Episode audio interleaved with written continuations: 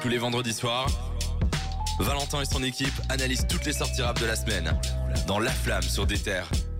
Et salut tout le monde Salut Bonsoir Bonsoir à tous, ce soir c'est une grande spéciale pour la flamme. Euh, Vous êtes, euh, on, a, on vous a beaucoup teasé, on vous a beaucoup euh, présenté cette émission parce que c'est la toute dernière de l'année pour nous. C'est une spéciale. Et c'est une tout à fait spéciale puisqu'on revient sur un peu tout ce qui a été le meilleur de 2021. Et ça, franchement, je pense qu'on va faire un peu plaisir ce soir. Le meilleur de 2021 avec la meilleure émission de radio. Oh franchement, Ah, moi gars, je dis la, soirée, la soirée idéale, j'ai envie de dire. Et évidemment, c'est pas la seule surprise ce soir puisque toute la playlist a été concoctée uniquement pour le best-of de 2021. Donc vous aurez que du lourd ce soir. hein. Franchement, euh, même si les autres soirs c'est déjà bien, je veux dire, mais ce soir là, On ça a été surpasse. sélectionné Non, à la sur, main. euh, notre 31 quoi. Ah, Ouais. franchement, euh, là, on va se faire plaisir. Et donc, toute cette soirée, on va présenter le top 3 des gens. On va, on va discuter. On a plein d'invités, notamment euh, d'autres collègues de Déter, euh, d'autres émissions. Mais je vais commencer par vous présenter mes, deux acolytes, évidemment. Alors, à ma gauche, depuis la première émission, euh, j'ai été impressionné par sa sensibilité impressionnante. C'est quelqu'un qui cherche toujours un peu le, le point de vue de l'artiste. Et c'est quelqu'un aussi qui a un regard très bienveillant sur les œuvres. Euh, dont il parle et c'est Jawad évidemment. Salut Jawad, tu vas bien? Bonsoir, bonsoir, quelle belle introduction, ça, ça fait vraiment plaisir. Oh, il y a des applaudissements. Ah ma ouais, ouais. sensibilité, je vais pleurer là. Comment tu vas? Alors, moi, la petite question que j'avais envie de te demander ici, euh, on commence tout de go. Qu'est-ce que tu as retenu de 2021 qui t'a fait du bien? Eh bien, beaucoup, beaucoup de musique, mais on va en parler un petit peu plus tard. Et euh, sinon, un événement, euh, c'était d'aller à mon premier concert en fait avec vous. On a été invité pour aller voir Bakary et Sopico. Et franchement, ça, ça, m'avait vraiment marqué. quoi. C'était vraiment deux artistes que j'aime beaucoup, que j'aime toujours d'ailleurs. Et donc, vraiment, franchement, ça, c'était trop bien. Eh ben, vraiment content que ça t'a plu. En tout cas, nous, ça nous a aussi pas mal marqué. Euh, C'était un, un chouette truc en équipe. En face de moi, euh, il y a un petit happening. Nous avons Thomas avec nous. Thomas, tu vas bien? Ça va et toi Val? Ça Tranquille? va, ça va. Vous connaissez sans doute la voix de Thomas puisqu'il est dans la couronne euh, tous les samedis de 17 à 19h. Évidemment, c'est l'émission, euh, le classement du top 30 de l'année. Euh, Tu vas Tout bien? Ça va et toi? Tranquille, la forme? Ça fait plaisir d'être ici. merci de m'avoir invité déjà. Et puis j'espère que je vais pouvoir apporter mon expertise à cette émission best-of de l'actualité de, de l'année. Ça me fait plaisir d'être ici en tout cas. Avec plaisir, mec, ça fait plaisir de t'avoir. En tout cas, moi je vous dis, ce soir c'est des crossovers. Mais je continue évidemment à ma droite. On a quelqu'un, moi, dès, dès le début, ça- moi ça m'a impressionné. C'est ses connaissances encyclopédiques, les gars, c'est quand même assez impressionnant. Titulaire. Et puis surtout, il y a, il y a quelque chose euh, qui marque, c'est qu'il il en attend beaucoup des rappeurs. Donc il- c'est- pour moi, c'est la preuve d'un grand, grand amour pour le rap. C'est Cédric, tu vas bien, Cédric? Applaudissements s'il vous plaît. Merci, merci, voilà. Voilà, c'est vrai que c'est Oh Ah, incroyable, quel standing ovation ici dans le studio. Bah, déjà, tu m'as mis beaucoup de pression parce que moi, je vais être honnête avec toi, je regarde juste sur internet. hein. Je n'y connais pas tant que ça, je suis toujours avec mon téléphone. C'est bien arrête. d'être humble, mais Je suis faut- humble, tu vois, voilà, je vous dis, je suis Bah, merci pour la présentation, ça fait euh, plaisir et je sais pas comment te remercier. En... Ouais, t'es mon chauve préféré. Voilà. Ah, ça me fait plaisir. Et Quoi Quoi?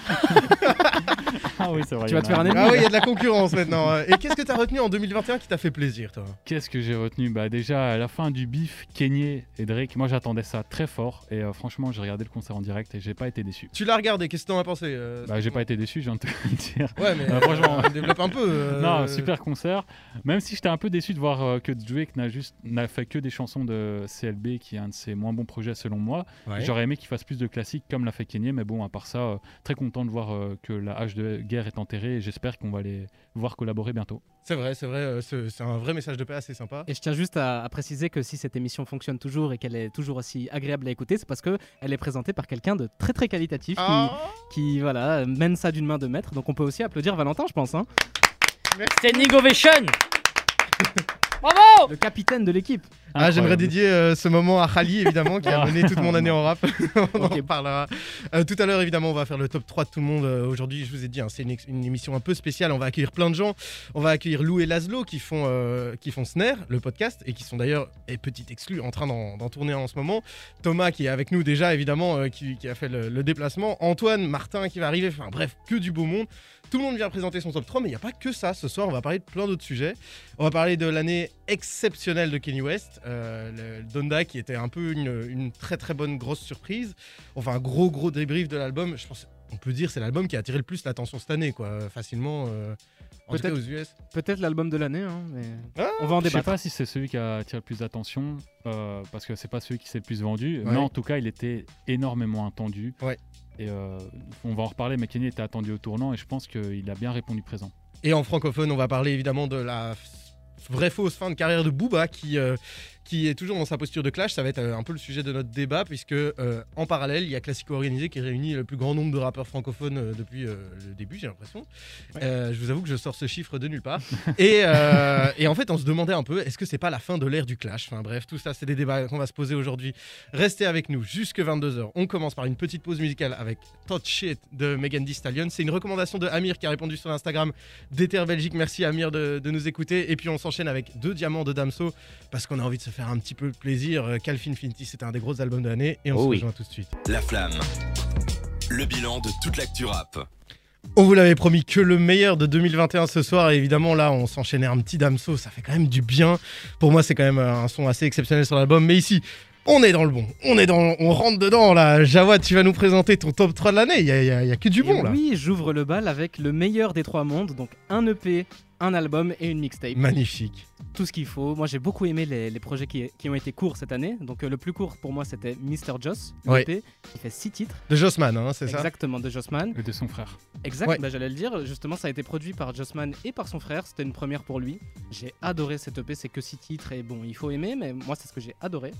Ensuite, la mixtape que j'ai préférée, c'est du belgo-belge de Verviers, si je dis pas de bêtises. C'est euh, Green Montana avec Mélancolia 999. Ah. 999, pardon. C'est vrai qu'il a percé, hein, le, le Green Montana. euh, Depuis qu'il a signé au 9 de I, c'est quand même assez impressionnant. euh. J'ai- J'ai pas vraiment Ah. aimé Alaska, le, Ouais. le dernier projet ou album, je sais plus ce que c'était. Cédric, tu sais sûrement. Ouais, c'était un. C'était pense que un. c'est Je un crois que c'est une album. mixtape. On va dire mixtape. je sais que tu, Entre les deux, mixtape. On va dire le projet, ça. tu- tu n'aimes pas quand on utilise Non, moi voilà, je- j'aime quand c'est euh, fiable, tu vois, quand les termes sont dits comme ils sont. J'ai pas aimé le projet Alaska, mais euh, maintenant avec Mélancolia, j'ai vraiment vraiment beaucoup aimé. Beaucoup de bangers que je réécoute très très souvent. J'ai eu mon petit récap Spotify.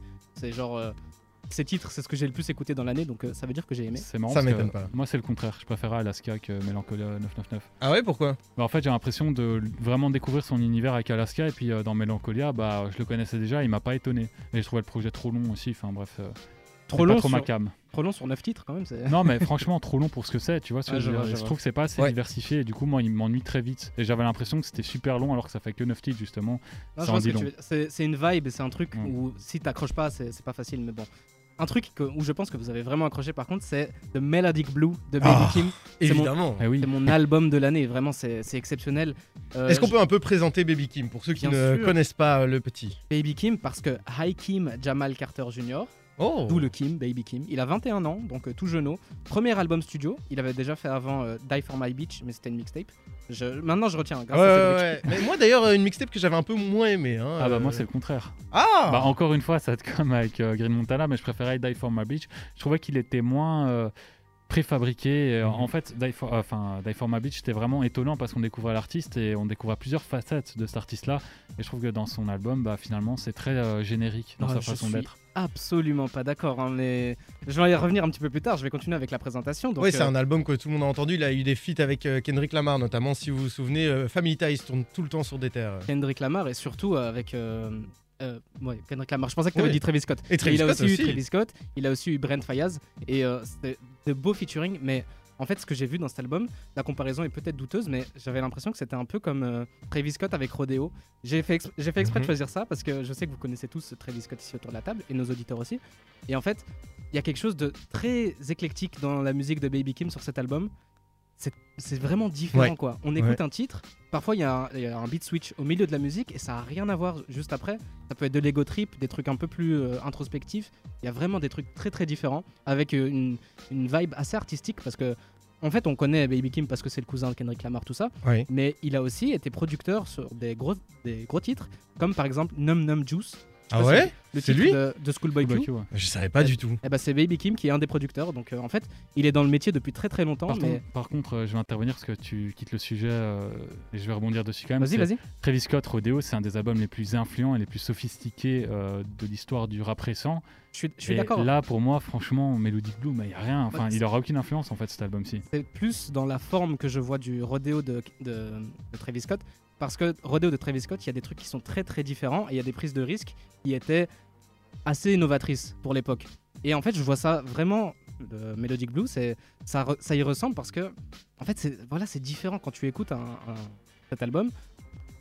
à chaque titre est différent d'un autre. Ouais. Donc euh, c'est vraiment. C'est vrai qu'il y a une Catchy, grande quoi. variété sur l'album, euh, ça c'est vraiment une grande qualité. C'est varié, mais c'est pas, euh, c'est pas du non-vu en fait. Moi je trouve ça Oui. varié mais générique.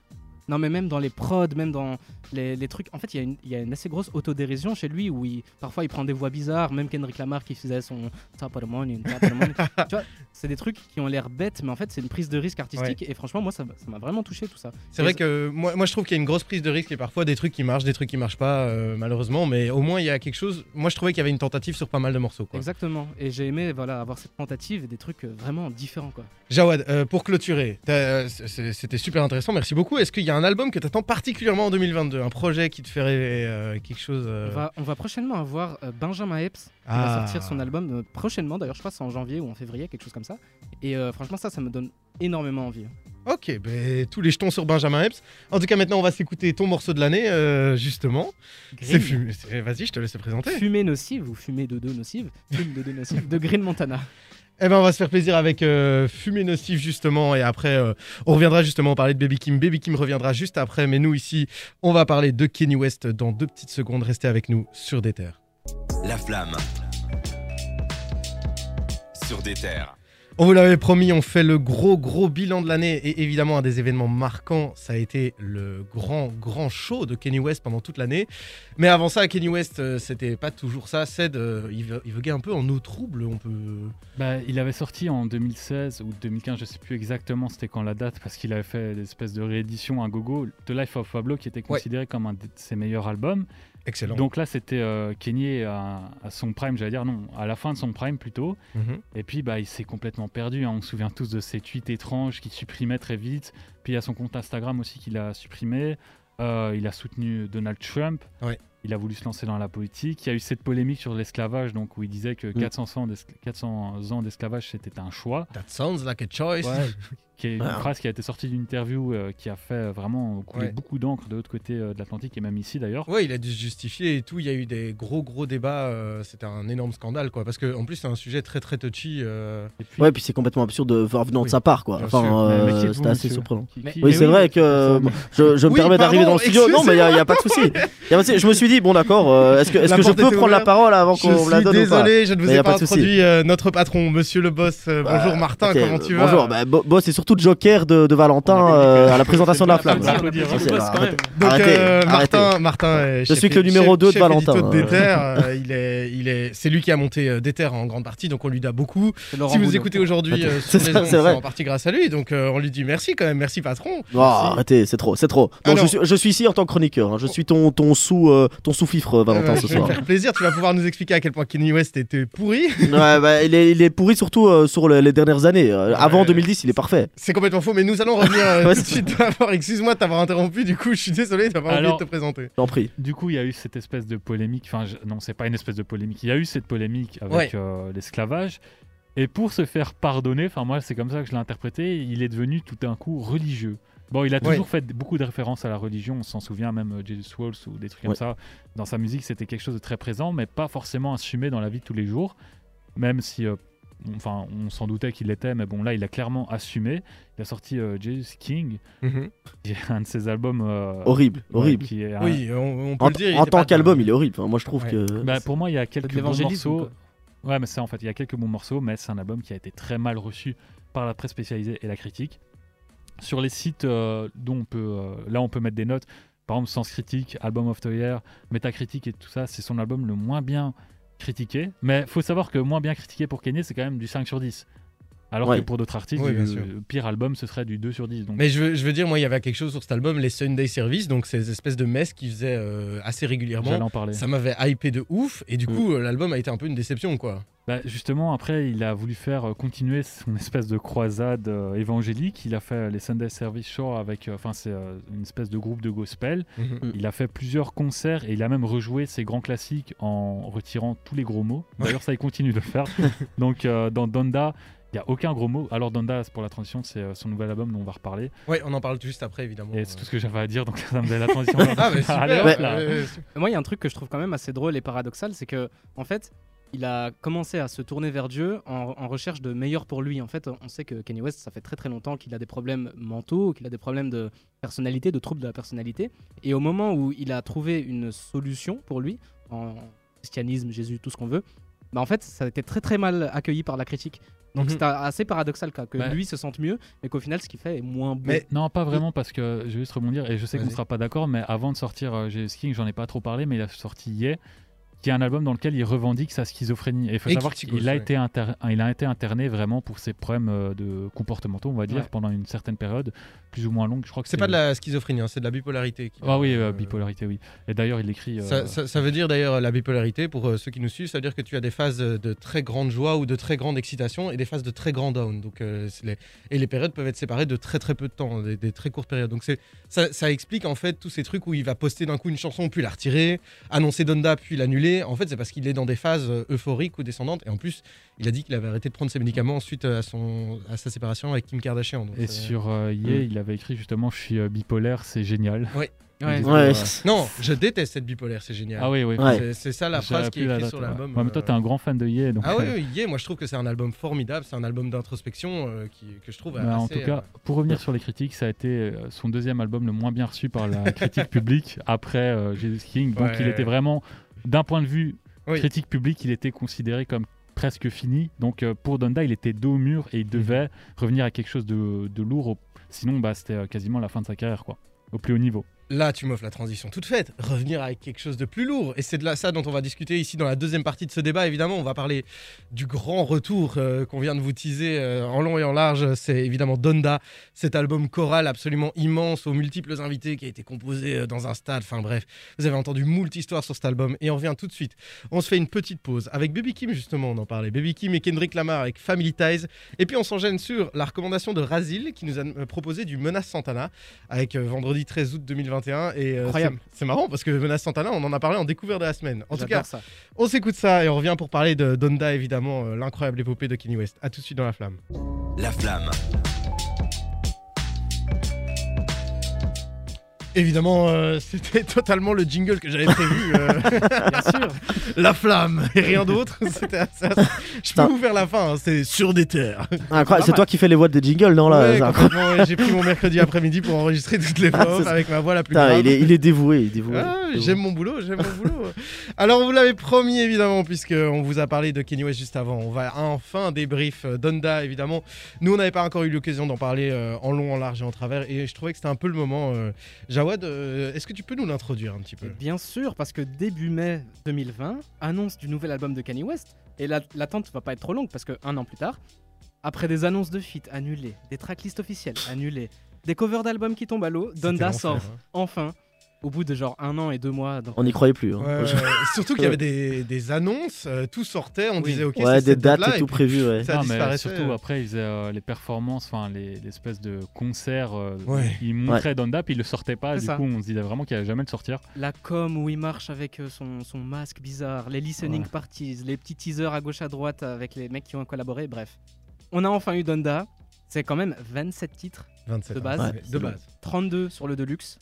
Ça, ça fait beaucoup. Et encore. Dont des titres de 10 minutes. Hein. ça, ça aussi. Hein, donc... Euh, prenez, euh, prenez deux bonnes heures pour tout écouter. Ouais, au euh, moins. ouais. Franchement, Et- c'est super long hein, comme album. euh. On a quand même du beau monde en featuring. Hein. Baby Kim, dont on parlait plus tôt, Da Baby, Don Toliver, Lil Baby, Travis Scott et j'en passe. hein. Il y, en a, il y en a vraiment énormément, même des producteurs de légende qui ont, qui ont travaillé là-dessus. Et sans compter tous ceux qui sont passés à la casserole, enfin à la genre. euh, Et notamment- Ouais, qui ont été jetés. Ouais. Pusha T, bizarrement qu'il n'a pas mis dans son album, comme s'il s'attendait à faire la paix avec Drake, on sait pas. Mais en tout cas, Pusha T n'apparaît pas dans cet album. Ou alors, ou alors il en a eu marre d'être avec euh, Kanye West qui change d'avis toutes les 30 secondes Ouais, pour, peut-être euh, aussi. pour un morceau ou deux. hein, mais euh, allons maintenant sur l'avis de l'album parce que je pense, Ah. être, je pense être le seul autour de la table qui n'a pas apprécié l'album. Euh, moi personnellement je l'ai apprécié mais je trouve qu'il est, il est compliqué. C'est un album trop long. Enfin en fait moi je suis très attaché au format album de manière générale ouais. et moi ce, que, ce, que, ce qui me donne du mal avec cet album là c'est qu'en fait il est inécoutable en tant qu'album. C'est beaucoup trop long. C'est impossible de l'écouter euh, comme un fait- album. Et, et moi ça m'a frustré sur certains titres. Par exemple le titre euh, Jesus Lord. J'a- J'adore l'instru, j'adore le. Je retrouve le Kenny West que j'aimais parce que moi je suis vraiment attaché au Kenny West de 2010 et avant. Mhm. Mais le morceau fait 13 minutes, je vais jamais l'écouter. Ouais. Enfin, et, et ça, ça m'a frustré. Après, je comprends le côté, euh, ok, je suis visionnaire, je tente des trucs et tout ça. Mais je trouve qu'il est compliqué à écouter, en fait. Alors que je l'aime bien. Surtout que c'est son meilleur couplet dans l'album. euh, Dans ce morceau-là, c'est vraiment, Ouais. je trouve, le meilleur couplet où il s'adresse. Enfin, il parle vraiment de sa mère et tout.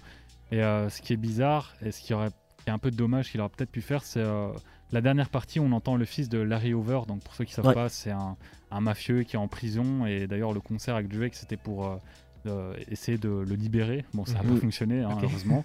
Euh, Mais au moins, ils sont réunis. Ouais, du coup, euh, et du coup, à la fin de ce morceau, qui est un des meilleurs de l'album, bah, on entend une conversation téléphonique. Enfin, c'est même pas une conversation, c'est un message vocal du fils de Larry Hoover qui remercie Kanye et qui explique un peu sa situation. C'est poignant, franchement, c'est un très beau message.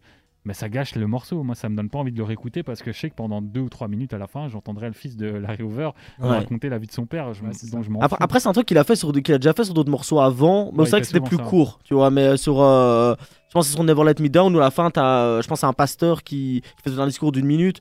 Euh, Il y a sur euh, sur euh, Dark Fantasy, à la- à la- le dernier morceau Who Will Survive in America aussi, où c'est aussi un, Mhm. une espèce de, de monologue d'un gars. Donc, mais c'est vrai que c'était pas aussi long. Mais ouais, surtout que parfois c'est drôle. Enfin, Tola Skull, je sais pas si vous vous souvenez, il chante et tout, puis à la fin il fait son espèce de toast où il parle. Enfin, on entend même Jay-Z qui intervient et tout. Mm. Et là, c'était marrant. Enfin, c'était Ouais. quelque chose d'assez drôle et puis c'était touchant, personnel. Et en plus, ça nous donnait envie d'écouter parce que c'était Kanye.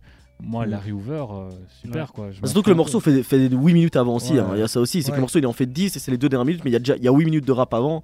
Oh, donc c'est vrai qu'au total. sur, euh, euh, Donda. Jawad, toi, t'as dit que t'avais pas trop aimé l'album. euh, tu peux expliquer un peu euh, qu'est-ce que t'as pas aimé? En fait, c'est un problème que j'ai avec Kanye West depuis longtemps. Moi, déjà, je, je suis un petit peu plus jeune que vous. Donc, euh, quand il était à son prime, j'étais peut-être un peu trop jeune pour euh, saisir tout ce qui se passait et tout. Donc, euh, il y a des grands classiques où j'ai vraiment aimé. Mais au bout d'un moment, moi, j'ai beaucoup saigné The Life of Pablo. Et en fait, je me suis rendu compte que ce que j'aimais le plus dans cet album, Life of Pablo, c'était pas quand Kanye West chantait, en fait. Quand il allait chercher des samples ou quand il, il invitait des gens, euh, que ce soit des, des speeches de pasteurs, comme tu disais, ou bien euh, j'ai en tête euh, Ultra Light Beam où au début. euh, c'est Ultra Light Beam? Ouais. Non, Ouais. le, le passage où c'est euh, Kid Cudi qui fait que des. hum, des hum, c'est- je sais plus c'est quoi le titre, mais. on, va, on va retrouver ça dans, Ouais. dans deux secondes. Et ouais. en gros, c'est c'est l'intro d'un d'un- d'un titre. Et c'est super fort, c'est super poignant. Et après, c'est Kanye West qui chante. Et je trouve que ça redescend un peu. Par exemple, dans cet album, enfin dans Donda, j'ai- le morceau que j'ai le plus écouté, c'est Praise God. Et en Ouais. fait, dans Praise God, ce que j'aime le plus, c'est pas Kanye West, c'est le reste. ouais. Donc j'aime euh, l'idée qu'il a de, de rassembler des choses, de mettre en place les trucs. Mais lui, quand il rappe, bah, je suis moins. moins Je préfère fan. sa création que lui en tant que Ouais, performeur. Quoi. Exactement, ouais, voilà. C'est bien résumé. Mais Valentin, toi, tu nous as pas dit. euh, Qu'est-ce que t'en penses? Euh, moi, je vous avoue que le côté euh, deux heures de l'album m'a un peu refroidi. Du coup, en fait, ce que je fais, c'est je pioche des chansons au pif et euh, quand j'aime bien, j'écoute et j'écoute et puis je reviens, et je vais, je vais en reprendre une. En fait, je consomme l'album, je le picore. Je sais pas comment expliquer, Ouais. mais c'est vraiment euh, et, et c'est très dur pour moi qui suis habitué à l'écoute en album, mais c'est comme ça que je fonctionne avec cet album et du coup, je le connaîtrai par cœur dans trois ans, quoi. C'est ça en tant qu'album, c'est compliqué. Après, moi, ce que je trouve fort sur celui-là, c'est. Moi, j'avais pas du tout aimé Jesus King. Ouais. Ici, pourtant, euh, dans le propos, il reste quand même fort tourné autour de la religion et tout. Mais par contre, je trouve que musicalement, c'est beaucoup plus intéressant et il, il rappe beaucoup plus. Je trouve qu'il est retourné musicalement et au niveau des sonorités à des, à des bases qu'il avait beaucoup plus avant.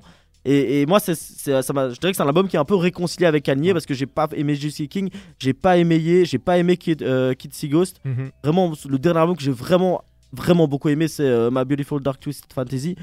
Life of Pablo, j'ai Ah ouais, un peu passé à remonte, moitié. ouais. Et, et là, il m'a un peu réconcilié. euh, donc euh, voilà, je trouve qu'on on revoyait du, du, du Kanye d'avant. Ouais, c'est un retour aux sources. Puis surtout, cet album a été fait comme euh, My Beautiful. Tu vois, c'est vraiment ce côté euh, grandeur où il invite plusieurs euh, invités et tout. Et euh, moi, je suis d'accord avec vous que l'album est trop long. Notamment, il y a des morceaux bonus. Donc, euh, il, il a juste mis avec euh, d'autres featuring. Et je trouve que ça fait doublon. Donc, euh, moi, les... en fait, sur Spotify, je vais le montrer à la caméra. Je sais pas si on me voit, mais tant pis. Voilà. Sur Spotify, on peut cacher des morceaux. Moi, c'est ce que j'ai fait. J'ai caché les morceaux qui étaient en bonus, qui faisaient doublon. Et du coup, ça me donnait un album qui est quand même long, qui fait une heure. Moi, ça me dérange pas trop parce que je suis un fan de Kenny et j'adore les longs formats.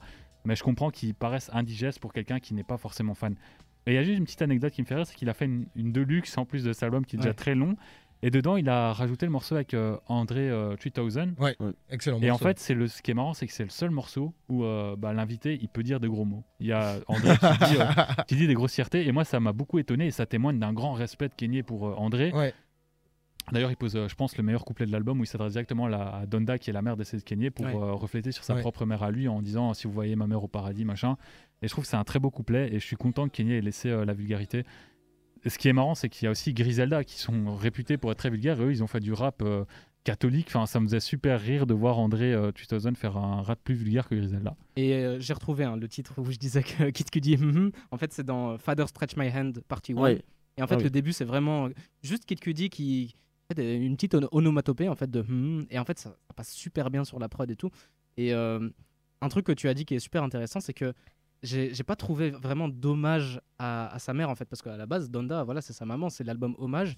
Et euh, peut-être que ça manquait un petit peu de ça. Ah non, moi je suis pas d'accord. Il y a hein. le petit chant au début quand même. On- non, non, mais on l'en- on l'entend plusieurs fois intervenir, sa mère, puis lui-même dans ses paroles, il s'adresse à elle. Puis tu as même les invités qui font beaucoup de références à la mère décédée de Kanye.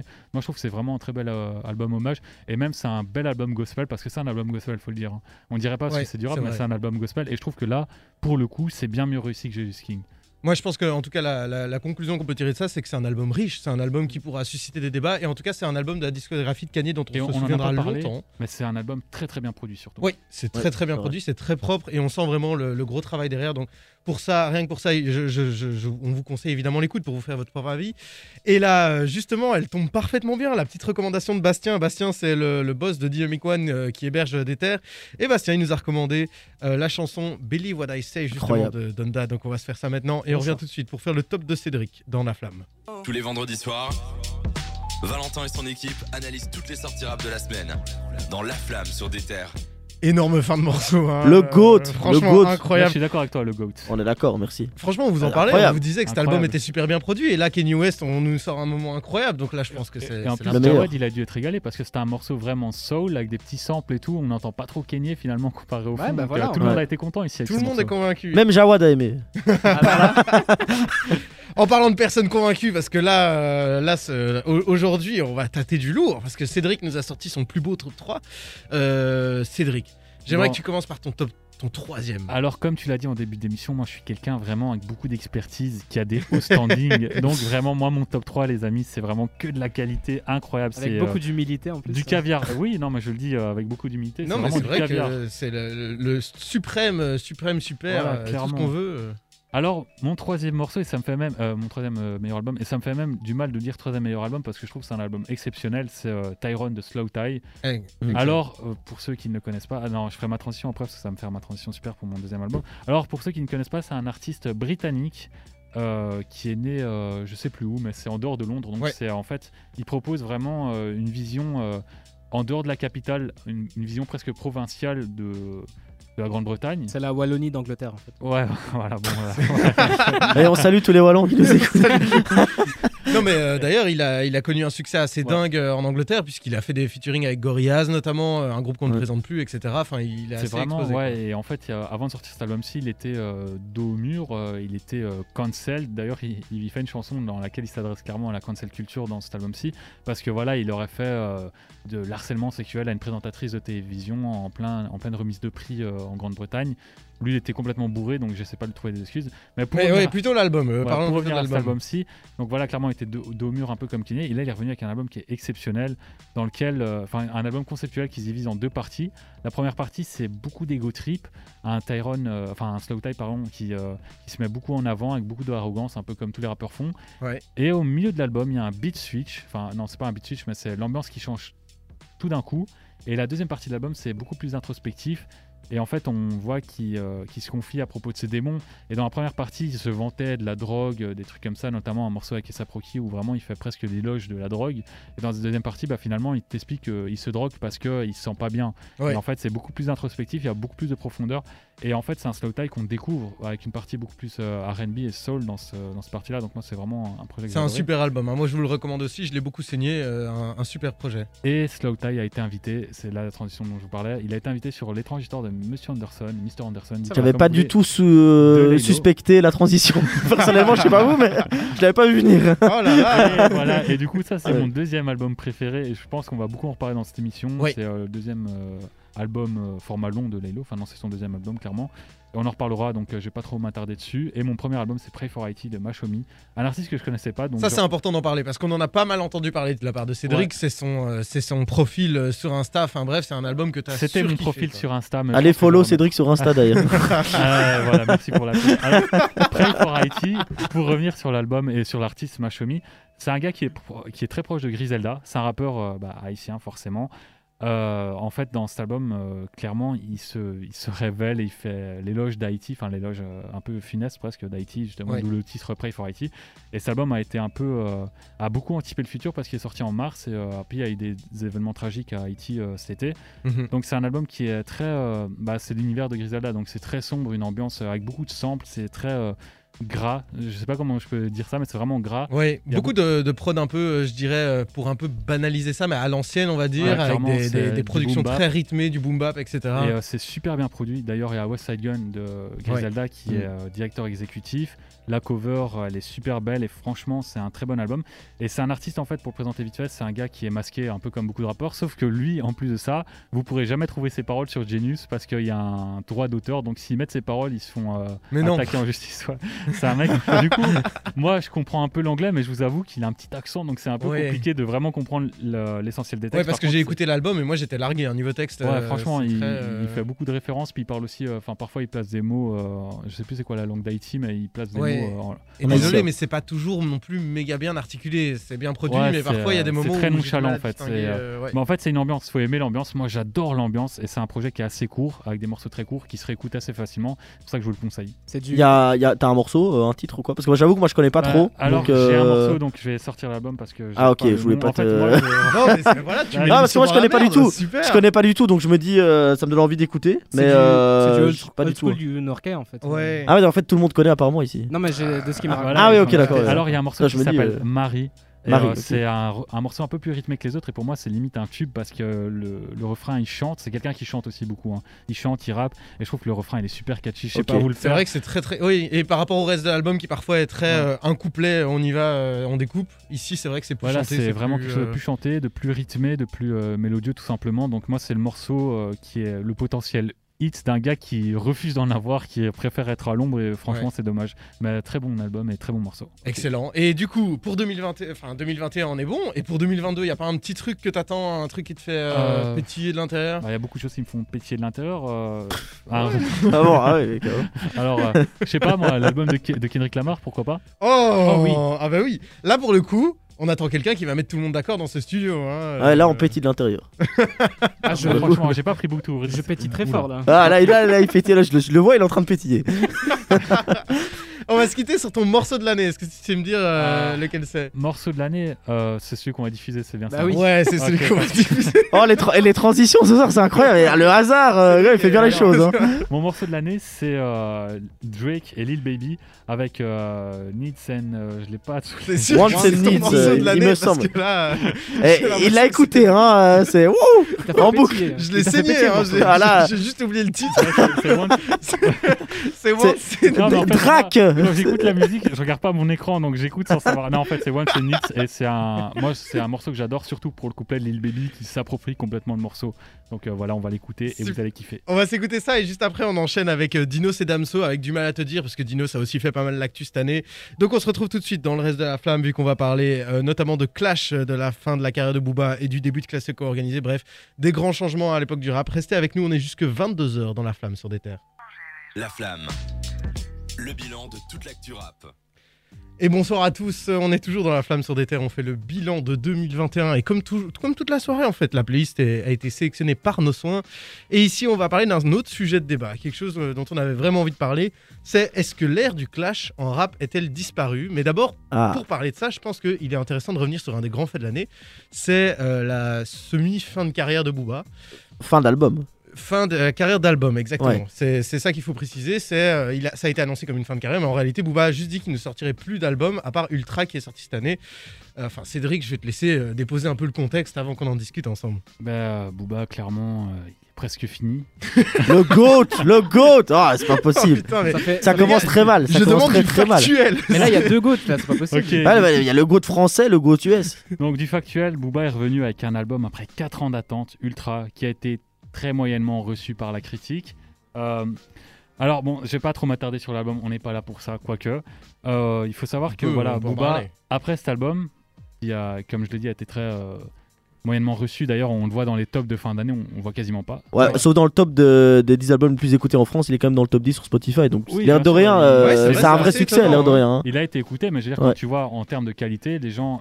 Ah ouais, succès d'estime, moins. ouais, enfin, moins, critique, Enfin, ouais. pour Booba. Mais il faut voir. Mais dans les chiffres, ça a marché, ouais, tu vois, c'est ça. Entre la valeur que- du succès et, Et surtout, euh, les gens ont été, euh, je pense, déçus parce que c'était 4 ans, euh, non, d'absence, non pas vraiment, mais 4 ans après son précédent album. Donc, on s'attendait Mm. à, à voir un grand Booba, surtout pour sa fin de carrière, enfin, qu'il annonçait comme sa fin de carrière, mais finalement, ça n'a pas été le cas.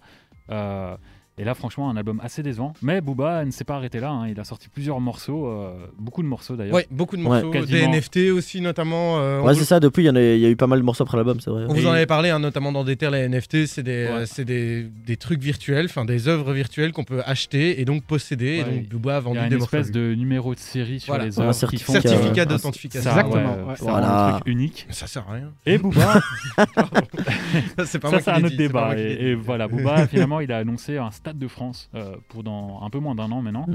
Donc là, euh, moi je m'attendais à ce que voilà il fasse la paix avec ses ennemis parce que là ça sonne quand même euh, comme un peu euh, l'officialisation de la fin de carrière en tout cas. euh, Le glas. Ouais, il il a Mm. sorti son Mhm. album Trône pour rappeler qu'il était le roi, puis il a sorti Ultra, son dernier album, puis là il remplit le Stade de France, qui est un truc qu'il n'avait jamais fait. Donc ça paraît quand même vraiment, ça sonne vraiment comme le glas, et puis surtout que maintenant il est avec le 9 de i, euh, il les met de plus en plus en avant, donc moi j'ai l'impression qu'il y a une espèce de passation de pouvoir, Ouais. notamment avec SDM, qui a été beaucoup mis en avant, qui est un très bon rappeur euh, dans le 9 de i. On en reparlera plus tard dans la soirée d'ailleurs, parce qu'Antoine a adoré cet album, donc on en Ouais. discutera avec lui. Ouais. euh. Et du coup, euh, moi je m'attendais à voir un Booba qui ferait limite la paix avec ses rivaux, voilà, fin de, fin de carrière quasiment. En tout cas, lui il annonce comme ça, clairement, on dirait qu'il essaye de se mettre en retrait, même sur les réseaux sociaux. Je sais pas si vous l'avez vu, il se met de Ouais. moins en moins en avant. Sur Instagram, on voit que des stories avec des filles qui chantent ses chansons. Bah clairement, bah, genre même cette nuit, euh, il, il a sorti un nouveau morceau avec euh, JSX. euh, et je pense qu'il y a, il y a- il y a d'autres d'autres rappeurs sur, sur le morceau. Et en fait, il l'a que baptisé. c'est Dana, je crois. Ouais, justement, Dana. ouais. c'est- Il me semble que c'est c'est pas le mec qui est sur Vue Ouais, sur la mer. Je suis pas sûr. Ultra. Je sais pas si c'est quel morceau, mais Je pense c'est sur le morceau Vue sur la mer. Et euh, bah, ce morceau-là, par exemple, il est sorti à minuit. Et je pense qu'il a mis qu'un message à 2h du matin en, en disant En fait, j'ai sorti ce morceau-là. Et hier, Ouais. il a plus teasé le morceau de Elia, donc la, la fille qui est sur. euh, qui est sur euh, Ultra aussi et qui met pas mal en avant, qu'il a signé. Donc en fait, euh, il est vraiment dans ce truc de je mets en avant mes artistes plutôt que mes propres productions. Euh, dernièrement, et même sur son album, on l'a vu, je pense sur la moitié des morceaux, c'est des feats de mecs qui sont dans son ou, ou de filles qui sont dans son euh, Ouais. Dans son label. En D'ailleurs, il avait dit euh, en interview, il avait dit que pour lui, sa carrière maintenant, ça allait être principalement des morceaux pour mettre en avant ses poulains plutôt Ouais. que de le mettre en avant lui. Et techniquement, je peux comprendre, il a plus rien à gagner, il a plus rien à prouver. On l'a euh, vu euh, chez, chez Combini, euh, il a fait cette interview euh, assez surréaliste il y a même pas une semaine où il est avec le 9 de i. Et en fait, il y a un des rappeurs, je crois que c'est Bilton ou Bilton euh, qui est dans le 9 de i, Mm, je crois ouais, que c'est lui, ouais. ou si ça, je sais plus, c'est un des deux, et euh, qui s'est plaint que Combini l'avait pas mis sur l'image. En fait, on voit, la- on Sérieux voit tout le 9 de i sur l'image, sauf lui, il est même pas dans le nom, et ils ont pas écrit son nom Trop dans le texte et tout en dessous. Dur. Du coup, il s'en est plein et en fait, on, réalise à ce moment-là que voilà, Booba essaye de mettre le 9 de i en avant et malheureusement, c'est quand même lui qui reste euh, au centre de l'intérêt. Donc, euh, je pense que. Mais je pense qu'il en a conscience, hein. Ouais. c'est toute sa com autour de ça d'ailleurs. Ouais. hein. Il a- Ouais, C'est difficile de, de le prendre au sérieux parce que pour un mec qui, qui se met en- dans une position de PDG un peu à la, à la Jay-Z, moi je vois vite le parallèle avec ça. Il, il clash quand même Sadek, il clash quand même Nino, il clash quand même.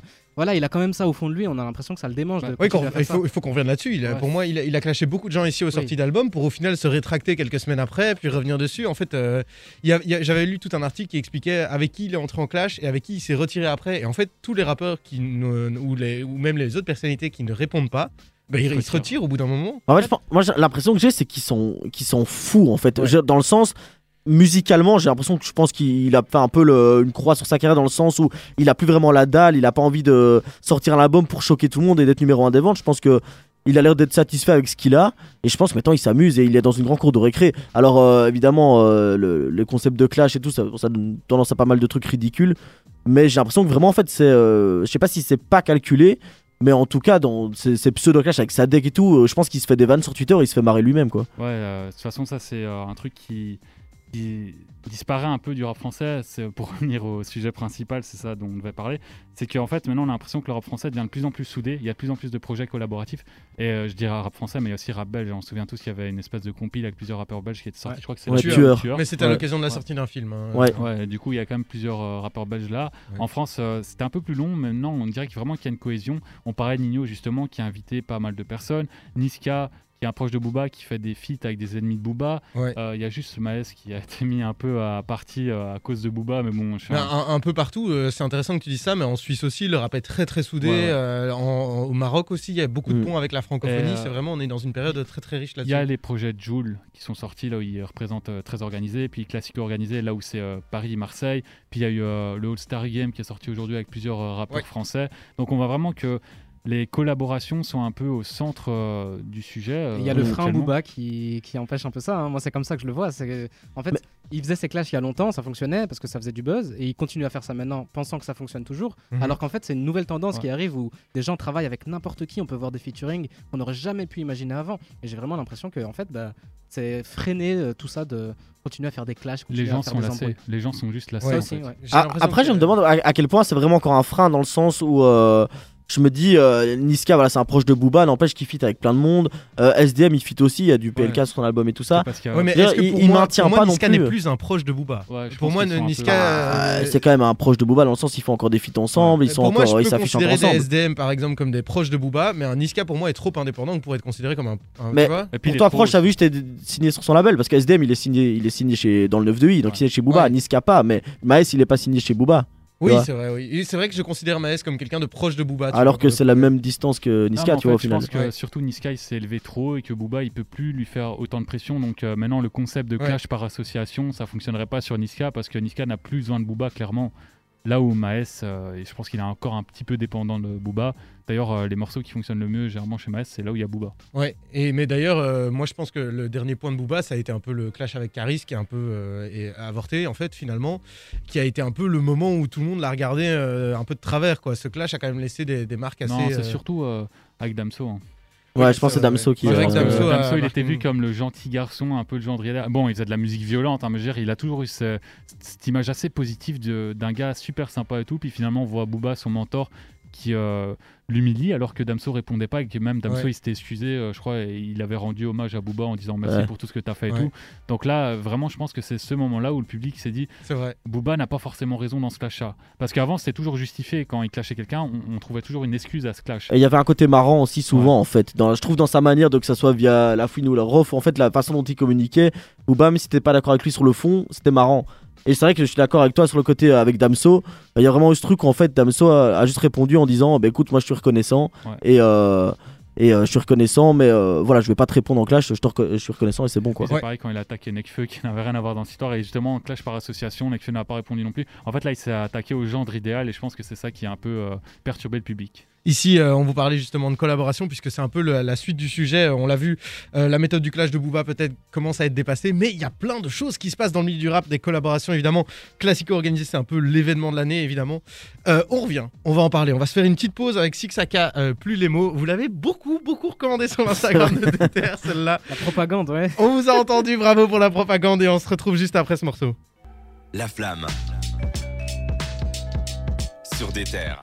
Euh, dis Martin, tu veux pas être crédité sur ce morceau pour ce petit feat improvisé euh, de- bah écoute euh, j'aurais aimé j'aurais aimé maintenant euh, je peux toucher ma part de Sabam alors aussi hein, Oh, si, mais si oui, je suis crédité dessus. La savame de Sixaka ou Sisak, en fait, euh, en tout cas, on lui, on lui encourage blindé parce que c'est, c'est vraiment cool ce qu'il fait. Les Belges. Euh, Exactement. il est belge, il vient de Nivelles, donc on lui envoie euh, plein de force et on espère qu'on entendra parler de lui euh, bientôt. Bah, on va continuer à programmer le titre en playlist en tout cas. Ouais, franchement, euh, avec plaisir quoi. Et ici, euh, nous, on va revenir sur un gros, gros, gros, gros, gros projet. Et je dis gros plein de fois, pourquoi? Parce qu'ils sont 157 dessus. Oh, oui. Vous l'avez pas raté, c'était Classico organisé, on en a déjà parlé sur des terres.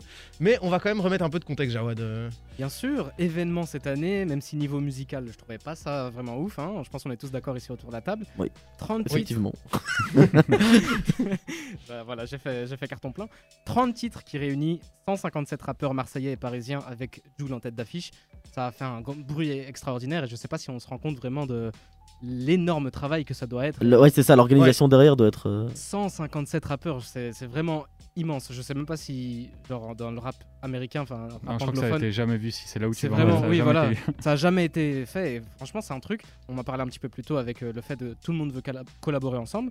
Et en plus, là, c'est deux euh, pôles très différents. Quoi. On a Paris contre Marseille. Et en plus, c'était sous fond de foot en mode PSG et OM. Mm. Donc, euh, vraiment des mecs qui ont rien à voir et qui sont rivaux, entre gros Je guillemets. trouve ça rigolo parce que même le côté rivalité, tu Ouais, il sens pas du tout dans l'album. hein. Ouais, Il y a On- plus de cohésion que vraiment de rivalité. hein. C'est ça. Et du coup, ça donne vraiment envie. Ça, ça, ça montre le fait que voilà, maintenant les gens veulent collaborer ensemble et tout. Et j'ai retenu deux petits trucs. Par exemple, on a Frénétique, qui est belge, qu'on connaît bien, sur la réédition Jeu de couleurs, qui a fait euh, sur euh, 11 nouveaux titres, 10 featuring, avec des mecs comme Jossman, Leto, Gazo, ZKR, Kobo, Geeko et Nair. Donc vraiment des mecs qui viennent de partout. euh, Ouais. Geeko et tout ça, c'est bon, c'est belge, mais aussi des mecs qui ont rien à voir avec ça, des mecs qui viennent de très loin. Donc beaucoup de collaborations. L'autre exemple que j'ai, c'est Youssoufa avec Neptune Terminus, Ouais. qui a fait des featuring avec Lefa, Dinos, Jossman et Joker. Je pensais jamais voir. euh, Ouais, c'est. et- On est dans une période Des de univers grosse différents, ouais. hein, Ouais. Exactement, c'est des trucs qui se mélangent tout à fait. Mais et, euh, surtout dans classique organisé, ça se mélange. Mais il y a beaucoup de rappeurs parisiens qui vont poser sur des sonorités sudistes, donc qui acceptent d'aller en terrain euh, ennemi, j'allais dire, mais non, parce que là, elles sont des, des alliés, mais euh, qui acceptent de sortir de leur zone de confort et euh, de, de se mélanger à cette culture-là. Donc il y a vraiment euh, cette espèce de, enfin, ça les pousse à sortir de leur zone de confort et d'un point de vue objectif, c'est assez sympa pour le rap, pour la petite histoire, l'anecdote, mais musicalement, bon. Oui, on Mm. a- Mais c'est vrai que c'est pas ça qu'on va retenir du projet peut-être. Après, euh, ça se voit dans plein d'autres, euh, dans plein d'autres choses. On, on le disait, t'as cité d'autres projets, mais ici l'album Command Caris et de Calage Criminel, il y a toujours eu de la cohésion dans le rap, mais c'est vrai qu'en ce moment, ça a vraiment le, le vent en poupe, j'ai l'impression. on il y a a eu eu la Valt, euh, l'Enfoiré aussi. Ouais. C'est vrai, ça. On a eu la confirmation, donc euh, Kalash Criminel et, euh, et Caris, c'est ça. hein. Et euh, on a la rumeur d'Amso Hamza, bref, La, beaucoup de. la Donnada Tape aussi. Exactement, de an. Tape où c'est vraiment euh, la. J'allais dire la, la maison de disque, c'est pas comme ça qu'on dit, le label Don Dada, où en fait euh, c'est Et ils ont invité d'autres rappeurs aussi. exactement des mecs qui sont potes, tout ça. Donc euh, un projet de groupe. J'ai aussi l'exemple des, des projets de producteurs où euh, on voit plein Ouais, de personnes c'est ça. Il y, a le, il y a le projet notamment Or Noir euh, qui euh, a une sorte de projet où c'est le but c'est de faire tous des feats euh, improbables. Il y a donc on a eu Nino Orelsan, c'est vrai que c'était un truc Ouais, euh, un peu improbable. Et euh, là je sais pas si vous avez vu aujourd'hui il y a un feat qui est sorti donc avec Scred, avec Scred le producteur de, de, d'Orelsan, du coup. Et c'est un feat entre Dajou et Chris Brown. Ouais, je sais pas si vous avez ouais. vu mais voilà là c'est pas dans le rap Ouais, français mais c'est. Mais il y a aussi 9-3 Empire. Enfin, on voit Ouais. vraiment que Ouais. la, la fête est à la collaboration dans le rap français et que ce temps des clashs est révolu. C'est Ce ça. que je trouve Ouais. intéressant, c'est que même dans les années 90, on avait des albums collaboratifs qui étaient en fait présentés sous forme de clash. Euh, notamment euh, avec euh, tout ce qui était Supreme NTM, il y avait parfois des, des espèces de pics entre deux. Mm.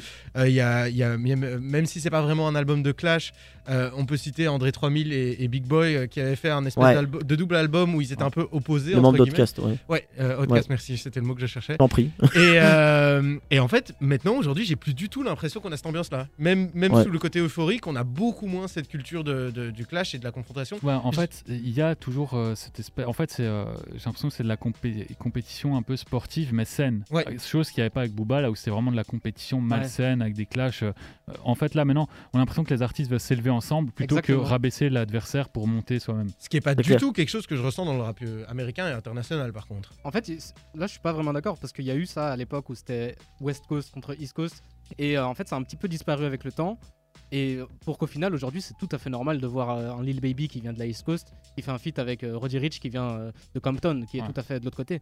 Par Donc, contre, c'est ouais, devenu mais normal. pour revenir à Lil Baby, je trouve qu'Atlanta reste quand même dans une zone assez. euh, ils sont toujours ensemble, les rappeurs d'Atlanta, avec les producteurs d'Atlanta. Tu vois, ils vont parfois un peu se mélanger, mais il faut avouer Ouais. que ça reste dans une Il zone. n'y a plus euh, de clans rivaux, mais il y a ouais, quand non, même des affinités de, de zones, de genre les rappeurs belges qui font des trucs avec Ouais. les rappeurs belges, ça c'est normal, tu vois. Après, l'ambiance est tellement en featuring que c'est vrai qu'aujourd'hui, par exemple, en, en rap français, c'est rare de voir un album où il n'y a pas de feat. Genre, Ouais. ça- c'est- en fait, c'est. Par exemple, la Nino l'a fait et on l'a vu, on l'a fait comme un- on l'a présenté comme un événement Ouais, parce que ça n'arrive quasi plus.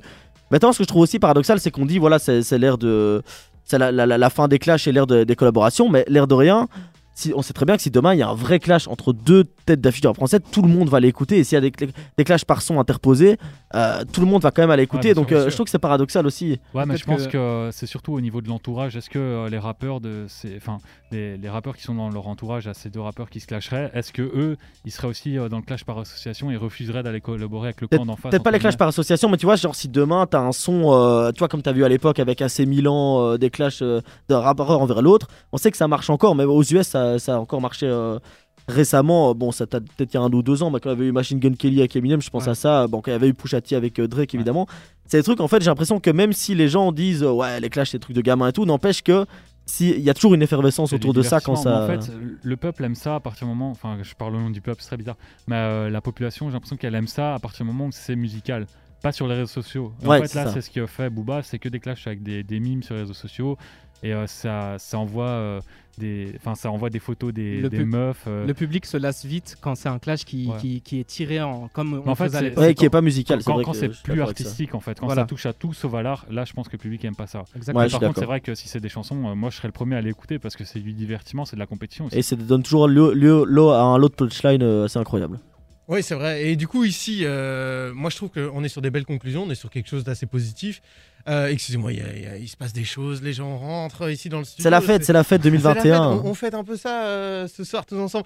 Ici, moi, j'aimerais bien juste qu'on continue un petit peu. Euh, Martin, là, t'avais avais un Ouais. petit son à nous proposer. Ton son Bah, de l'année. effectivement, c'est Love Resval, euh, Flûte de Pan. Je, je trouve ce morceau absolument incroyable. L'album est très très bon. Si vous connaissez pas trop, Love Resval, il sait tout faire. Il est très complet. C'est euh, encore plus ou moins c'est un une fin de rookie, on peut dire ça comme ça. Ouais. Oui, Euh, donc euh, vraiment incroyable. Si vous connaissez pas, allez écouter l'album. Et il a sorti et sa ce morceau- aujourd'hui en plus. Exactement. Donc allez écouter Love Resval, Flûte de Pan. Ça On se débarque maintenant. plaisir. À tout de suite sur des terres.